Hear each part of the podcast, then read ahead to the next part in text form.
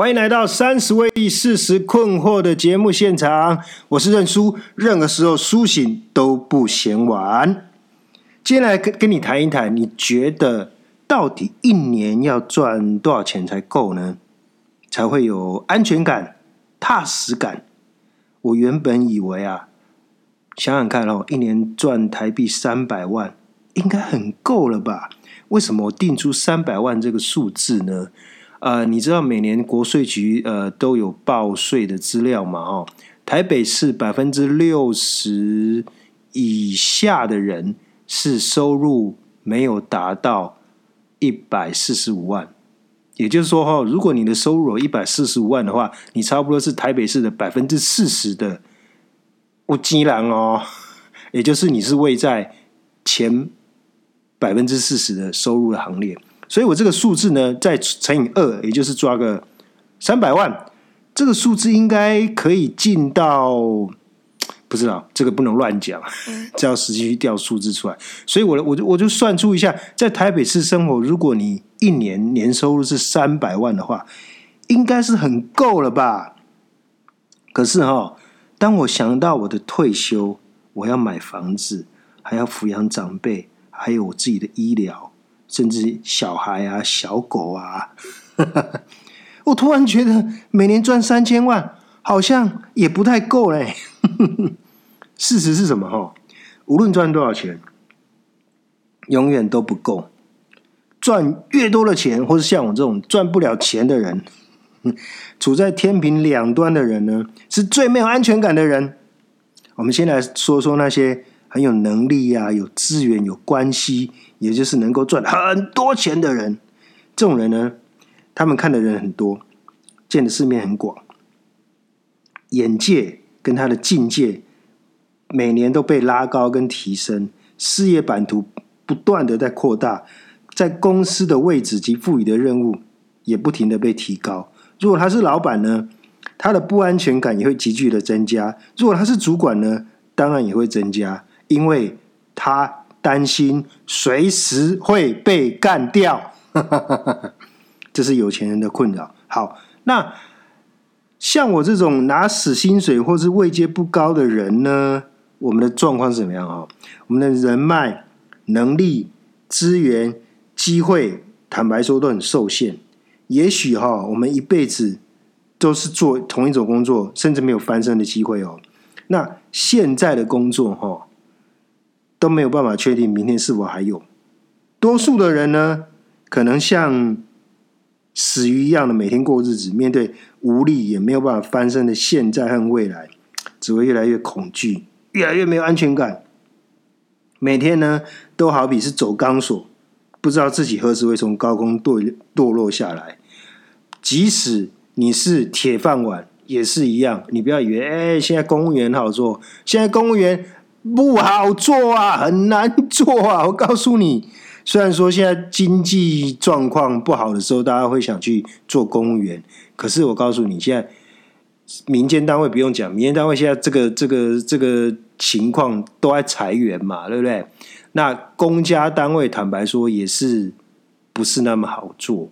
因为他们的事非常多，然后有很多的考核，很多的这个绩效，很多的这个比赛，那个的那那个比赛要过，这样其实也是蛮蛮蛮不容易的哦。那我相信呢，每一个社会跟环境你都真的会有许多让人闻风丧胆的这些消息，也有让人一直觉得不安全的不确定感。在呃大者恒大、赢者通吃的这个弱肉强食的环境当中啊，我觉得每一个人呢，其实无能也无力去扭转整个大趋势，或者甚至扭转自己的劣势。那你说呢？那些没有能力、没有资源、没有关系、没有机会的人，因为永远看不见翻身的机会，会活得很绝望。那你那些有能力、有资源、有关系的人，他们就会比较好过吗？我告诉你，其实并没有。我们啊，我们这种小老百姓啊，缺的是生存下去的小钱，对不对？要玩一点股票的小钱，要买一点小东西的小钱。他们缺的是什么？面对事业级公司生死关头的大钱。因也环路跟人的环路 level 无讲了哈。那这些大老板或是这些呃位居高位的人哦，为了让自己的公司及事业明天还能够继续的存活，他们必须想办法拿到更多的筹码，而且告诉你，时间点要抓的非常准确。为什么？稍有闪失，他就会落后别人一大截，而且陷入永远被淘汰的结果。未来，坦白说，他们是玩得起的，可是每天都很像保钓，因为每天都要说哈，不能有一次的闪失，否则，否则啊，就很像台风一来，把所有的城市啊、道路啊都淹淹淹水了，对不对？所以呢，他如果这些大老板们呢，这些高管们呢？只要有一次的闪失，他可以把整家公司给拖垮，或者是整年的业绩不但归零，还会负。所以呢，他们不能有一个错误的决策，或是人跟资源没有到位。所以有钱人其实更惶恐、更不快乐，因为他们的担心比我们更多。那这样不安全感及恐慌呢？其实会随着人类科技的大跃进，而更加深大家对未来的恐惧。我们时间往回推，十八世纪的工业革命，也就是全面的用机器取代了人力跟受力。你知道以前还是那种那种人拉的车哦。我告诉你，现在去日本很多的景点，你都可以看到那个那个人力车，有没有？很差的波亮的这种。呃，那个人人力车，然后都是那种年轻的帅哥，哇，都很壮，有没有？又很帅。以前就是这种人力车嘛，不然就是受力啊，受力就是马、呃驴子啊，对不对？牛啊，台湾就是牛车嘛，对不对？那十八世纪的工业革命开始之后呢，这些机器就取代了我刚刚讲的人力受力，导致大量的人失业，其中失业最多的就是什么？马车夫为什么？因为那时候汽车，汽车是真的是蒸汽的汽车哦。哈 因为最早的汽车不是像我们现在看的这样汽，它是真的是蒸汽的汽车哦，有点像蒸汽火车啦。你想想看，是缩小版，那就是汽车在路上跑。那因为呢，汽车推出来之后呢，哇，导致了很多的这个马车夫呢，准备要失业了。因此那时候英国推出了一个法案，叫做。红旗法案，什么是红旗法案哦？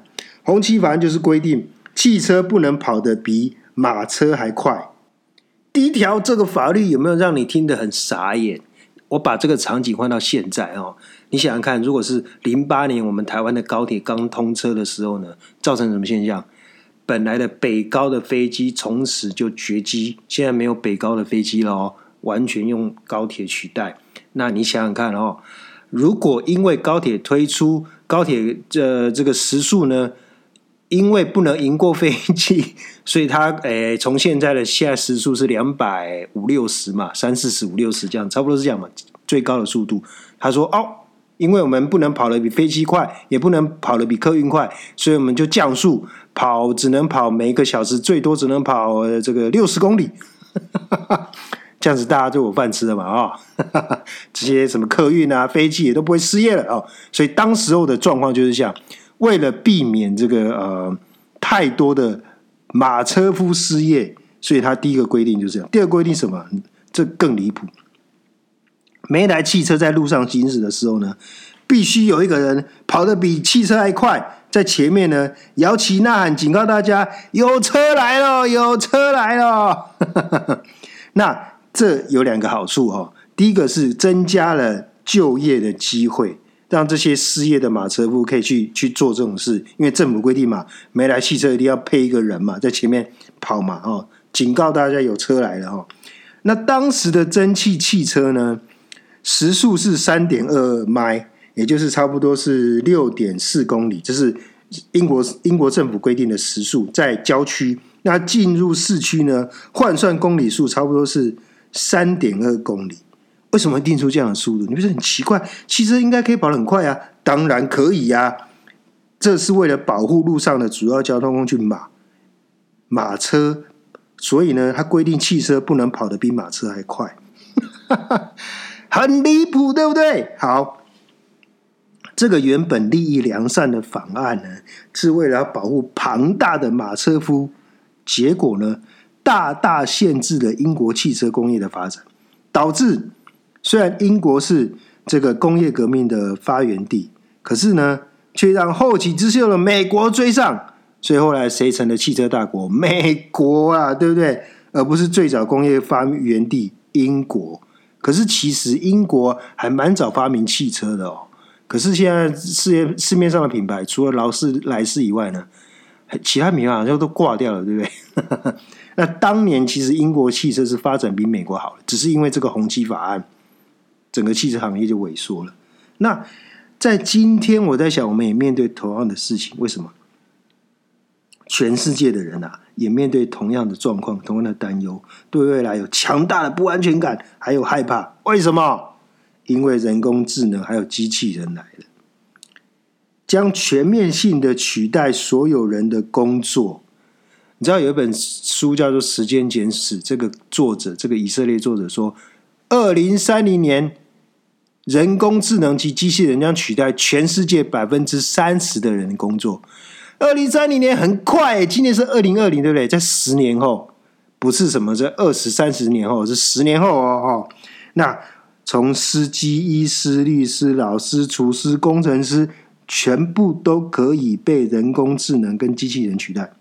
好，那你看看哈，现在各种的辅助的自动驾驶呢，都已经配备在一些比较高阶的汽车上了。那更先进的全面无人驾驶的交通工具呢，也都一一在全球的各大都市开始实验，包括台北市。事实上是怎么样哦？危险已经来到我们家的家门口啦！那各类的机器人呢，早就用各种形式进驻每个人的家庭，取代我们的工作。像是什么？像是扫地机器人、自动面包机、洗衣机、洗碗机。电锅、电磁炉啊！你说这些机器人，对，这些是机器人，只是他们不是用人的形状呈现在你的面前，他们其实就是一个机器。那这些机器大量的取代我们的家务啊，早就让我们很多的家庭主妇，实际上来讲失业了。我们在扩呃回转到。八九十年前，也差不多是我阿妈那个年代。哎，我还记得印象很深刻，不用那么久了，大概是四十几年、三四十年前哦。我回我阿妈家哦，他们家门前有那个我们那个传统的那个四合院哦，有一条小溪流过。然后呢，我阿妈就会在那边洗衣服哦。我小时候看过这个场景哦。那我阿妈那个年代呢，他们每天要花好几好几个小时怎么样洗衣服、煮饭。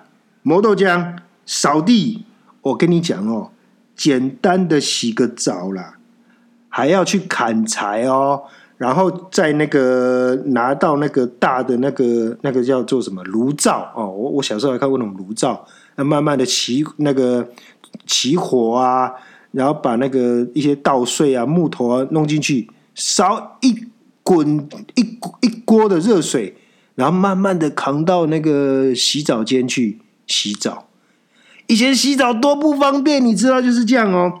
那现在呢？现在呢？很简单，今天呢，洗个澡怎么样？热水一开，热那个龙头一开，热水就来，全部都是一键搞定，插上去，按下去就解决了。当我们的工作呢被大量的机器取代之后呢，其实我们反而多了很多的时间可以运用，哎。但你不会说，因为恐慌洗衣机长期取代你洗衣服，你不会这样子恐慌吧？对不对？哦，那现在你没有办法想象，我们现在还一件一件那个衣服在那边洗，或者拿到河边洗，拿到基隆河去洗，不会。现在没有人在干这种事，对不对？现在衣服都是丢到洗衣机，洗衣机就自动帮我们洗好了，对不对？那你想想看哦。我们就多出来很多时间啊，是不是？好，我们其实你换个角度想，我们非常有幸遇到这个百年未有之大变局啊！有人说呢，这是第三次工业革命，第一次工业革命，我刚刚讲过，是一八十八世纪的时候，一八三几年的时候。第二次工业革命就是互联网的诞生，第三次工业革命就是现在我们正在进行中，就是人工智能跟机器人的时代。可是呢，我们也何其不幸？为什么？因为我们正在变化的当中，正在过渡的当中，我们会有怎么样强烈的不安全感？这种不安全感几乎淹没了每一个人。不管你有钱没钱，不管你是男人女人，不管你是大人小孩，大家都有这种不安全感，而且是全民共识。一有钱的人越没安全感，为什么？因为越有钱的人越惊死，越怕死。而那些一穷二白、穷的要死的人呢？反正已经两手空空了，什么都不怕。中国人其实本来比较容易操还，比较会操心的。加上我们从小就被教育要先天下之忧而忧，后天下之乐而乐。你想想看，多闷呐！你既要比别人多看一步，不然就会有远虑啊，不然一定有近忧啊。当我要开心，又不能第一个开心。尤其处在现在的环境、科技都在剧烈变动的年代，加上中国人忧国忧民的个性呢，我觉得真的让每一个人呢活得都很煎熬。虽然啊，大家都说要知足常乐啊，问题是我真的觉得我不足啊，要怎么乐呢？完全乐不起来啊！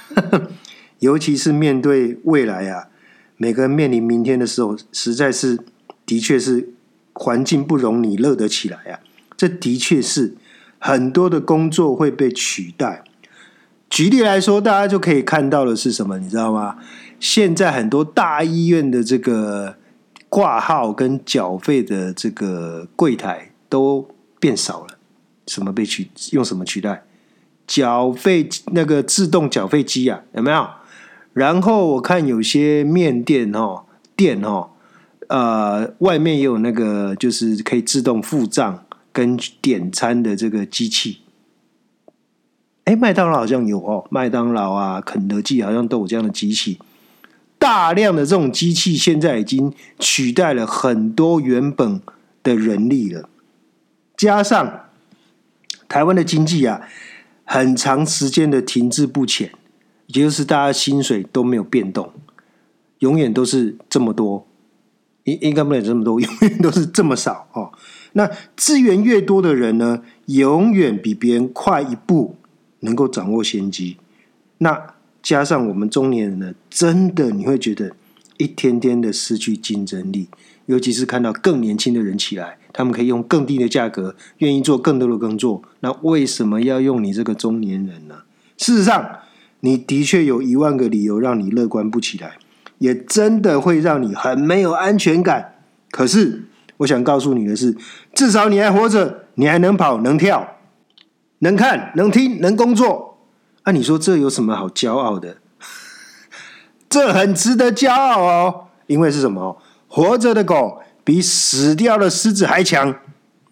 康熙皇帝再厉害，毛泽东当年多强大，邓小平有多厉害？告诉你，他们都已经挂了。可是你一息尚存，当你一息尚存，代表无限可能。虽然前途有无限挑战，可是只要你睁开眼。你就有有机会可以继续为你的人生努力奋斗做改变，你还可以看见更美好的未来在前面等着你。可是对不起，毛泽东看不到了，康熙也看不到了，邓小平也看不到这个机器人的时代、人工智慧的时代，但是你可以看得到。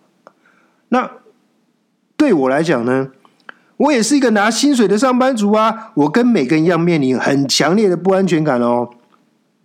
尤其是面对工作跟未来，我也没有什么关系，也没有什么人脉，也没有什么资源。我真实的感受到我非常剧烈的变化跟波动，在我的行业当中，我常常觉得啊，自己快要被淹没了。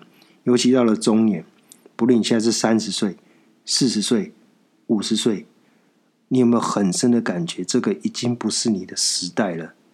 零零后，两千年诞生的，现在都已经出来工作了，有没有？那大家职场上有没有发现？哈，我现在只是在苟延残喘吗？我已经快被淘汰了吗？我已经没有竞争力了吗？我想每一个中年人都问问自己一个这样的问题，常常有这样的问号在你的心中，对不对？可是有一天呢、我突然想通了，我不能让这无限的恐惧、不安全感袭击我。这安全感是事实，没有错；这恐惧也是事实，没有错。可是我必须起来做点事情，否则呢，我会被四面八方袭击来的不安全感完全的击垮。举例来说，这个状况有点像是你在枪林弹雨的这个战场上啊，死亡威胁无处不不在，可是你不能被这不安全感所吞灭。首先，你要静下来，环境的确很危险。如果你什么都不做呢，你就会被自己吓死。当你开始做一点事情的时候呢，比方说哈，我刚刚讲枪林弹雨的状况，你就先设定一下，我这个这这个十分钟，我先找到水；下个十分钟，我要找个地方可以躲；再下个十分钟，我要找到明天的食物。当你开始 calm down，冷静下来，深呼吸，冷静下来，你会发现哈，在你的能力范围内呢，其实你可以做很多的事情哦。即使每天只做一点点都没有关系，因为当你有做，心情就会安哦。这很重要，非常非常重要。你只要有做事情的时候呢，情绪就会 calm down 下来，你就不会被你眼前的这些恐惧跟不安全感所淹没。重点是你不能看环境，你要看你自己可以做什么事情去改变这个状况。当你愿意每天专注做一点点的小事情的时候呢，即使处在这强烈的不安全感的时代跟行业当中，你依然可以有你自己的进度。时间拉长，当你每天做一点事情，不论你的事业、健康、财务，都会慢慢得到一点点的改善。同时，你也会在这个世代的乱流当中找到你自己该有的位置。重要的是啊，你会慢慢的学会如何的处变不惊。可是呢，如果你顺着恐惧及不安的这种感觉走呢，你会怎么样？你知道吗？你会因为慌乱，或者因为心情太过紧张而把自己吓死，根本不用等到敌人把你打死，你自己就先把自己给击垮了。你会完全被恐惧所淹没，以至于你没有办法做任何的判断，更没有任何的行动。基本上，你已经瘫痪掉了。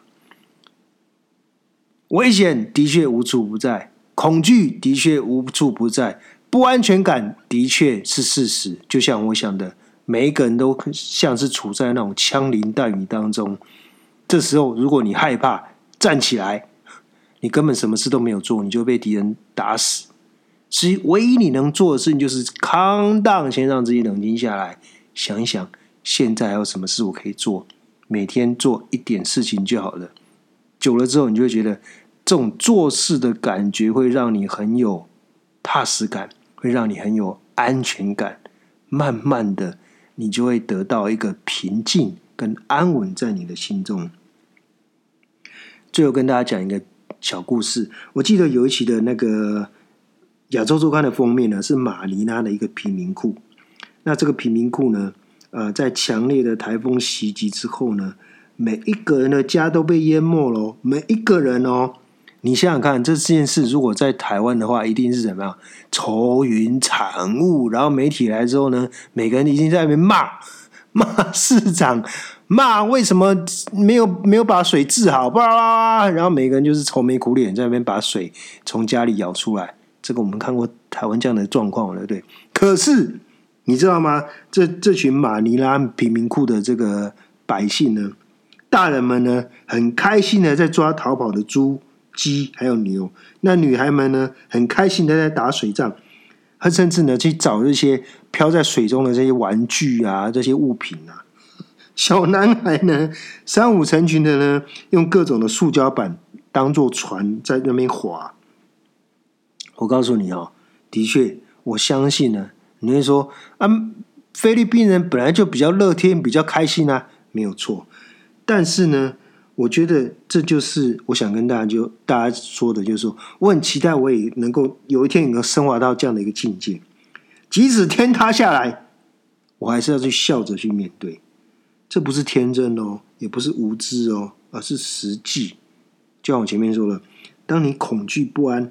跟深度的害怕的时候呢，你会先让这些态度把自己完全的杀死，然后你一点办法都没有，只能眼睁睁的看着自己慢慢的消逝、死亡，被恐惧所吞灭，或者立刻被危险给击垮。所以记得，不管情况再怎么恶劣，事情再怎么艰难，都要记得让自己冷静下来，然后想办法找点事来做。时间拉长，你真的会看到不一样。这就是我们今天的分享，希望对你有什么帮助。我们下周见，拜。